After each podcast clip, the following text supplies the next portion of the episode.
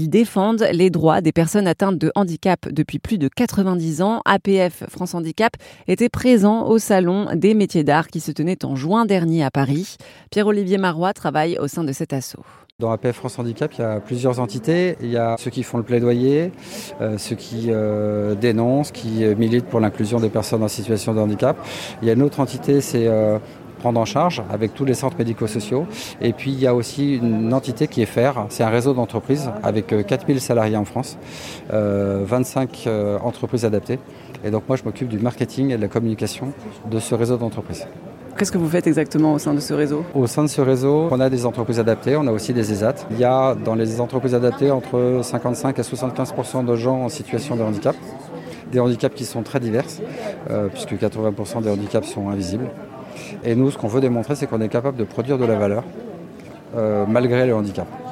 Euh, pour peut-être montrer par l'excès que l'inclusion c'est possible, puisque nous on a entre 55 à 75% de gens en situation de handicap. Quand on demande à l'entreprise d'en avoir péniblement 6%. Donc si on sait le faire avec 55-75, avec 6%, c'est tout à fait jouable. Euh, et dans le réseau, on s'est développé sur euh, la filière textile, notamment au moment des masques. On a produit, euh, je crois, 16 millions de masques.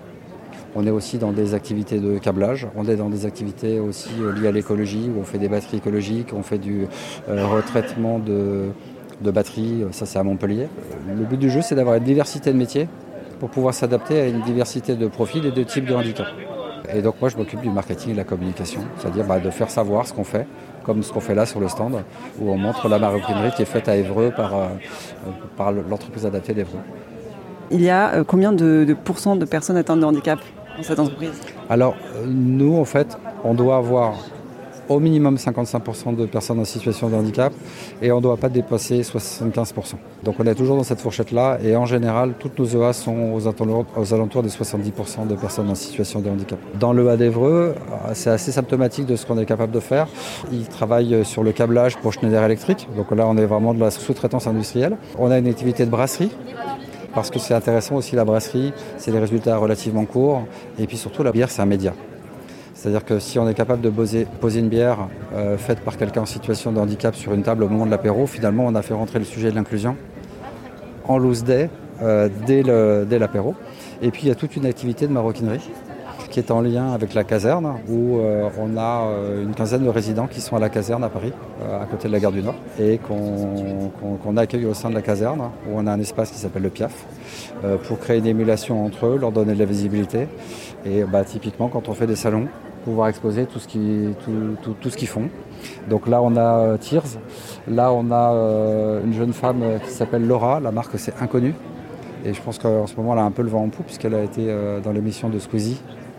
Et elle a, donc elle a été exposée à 7, millions de vues sur, sur ces sacs qui sont assez particuliers puisque c'est un mélange de maroquinerie et d'impression 3D. Et ça donne autant un sac qu'une œuvre d'art. Le, jour où on le, on le porte pas, on peut le remettre dans l'étagère tellement c'est magnifique. Donc voilà à peu près tout ce qu'on peut faire euh, à Évreux et c'est assez symptomatique de la diversité des métiers qu'on peut avoir. Quand on est chef d'entreprise et qu'on ait envie d'employer 50% euh, de personnes atteintes de handicap, enfin, c'est un peu bizarre de parler en pourcent, mais voilà. Euh, comment on fait pour organiser tout ça Est-ce que ça nécessite d'avoir des personnes encadrantes particulières? C'est un vrai problème pour les entreprises. C'est pour ça qu'il y a beaucoup d'entreprises qui essaient de requalifier des salariés qu'ils ont chez eux en situation de handicap, parce que plutôt de savoir en intégrer, parfois ils essaient de pister. Les gens, d'ailleurs en interne, qui n'étaient pas en situation de handicap avant, ne veulent souvent pas se déclarer en situation de handicap parce qu'ils trouvent que c'est discriminant. Ça les fait rentrer dans une catégorie où... Euh, parce que le handicap, c'est quand même pas une compétence. Euh, et quand on est en situation de handicap, on apporte à l'entreprise avant tout des compétences. Donc euh, c'est un peu compliqué. Euh, les entreprises, en fait, elles ont du mal à, remplir ces 6%. Ils ont des missions handicap. Mais la mission handicap, elle est très localisée. elle ne rentre pas dans les services, dans, le, dans la production. Il faut former les managers, expliquer aussi aux managers comment on peut travailler avec des gens en situation de handicap. Il y a deux problématiques. Il y a une problématique d'adaptation au poste. Ça, c'est très simple à gérer. Et puis, il y a une problématique d'adaptation du management. Et nous, ce qu'on trouve extrêmement intéressant, parce que le mot qu'on porte en ce moment, c'est l'inclusiversalité. C'est en quoi l'inclusion euh, peut être profitable à tous. C'est que, euh, finalement, l'inclusion de personnes en situation de handicap, ça permet de changer le management à l'intérieur des équipes. Et ce changement de management, qui est un management beaucoup plus bienveillant et moins dictatorial, finalement, ça profite à l'intégralité des salariés. Donc nous, on est capable aujourd'hui de proposer aux entreprises de l'inclusion externalisée, s'ils ne sont pas prêts. Ils nous confient du travail dans les EA, dans les entreprises adaptées. On est capable de les accompagner aussi sur tout ce qui est inclusion internalisée, c'est-à-dire euh, à la fois sous forme de CDD tremplin, où nous, on gère le contrat et le management, sous forme de handicap intérim, où là, on gère toujours le contrat, mais par contre, ils commencent à gérer le management pour arriver sur euh, l'inclusion dans l'entreprise ordinaire, où ils savent gérer euh, le, management et le, et le contrat. Il y a combien d'entreprises qui travaillent avec vous et qui remplissent euh, bien vos attentes en fait? Je ne saurais pas dire, mais euh, je pense qu'il y a on doit avoir à peu près 5000 clients. Mais c'est très très divers. on travaille énormément avec Enedis. À Tours, on fait tout le travail sur les compteurs Linky qu'il fallait installer, qu'il faut euh, euh, recycler euh, parfois, où il faut aussi être capable d'avoir une plateforme d'accueil téléphonique pour les particuliers qui ont un problème avec leur compteur Linky, donc de les aiguiller. donc c'est des très gros clients. et puis parfois c'est des tout petits clients. et donc je pense qu'au total on travaille avec à peu près 5000 entreprises. qui sont, nous, à partir du moment où on vient nous voir, il n'y a, pas de vertueux, pas vertueux. Les 6%, c'est un objectif. Mais en fait, à un moment, pour les atteindre, il faut se mettre en chemin.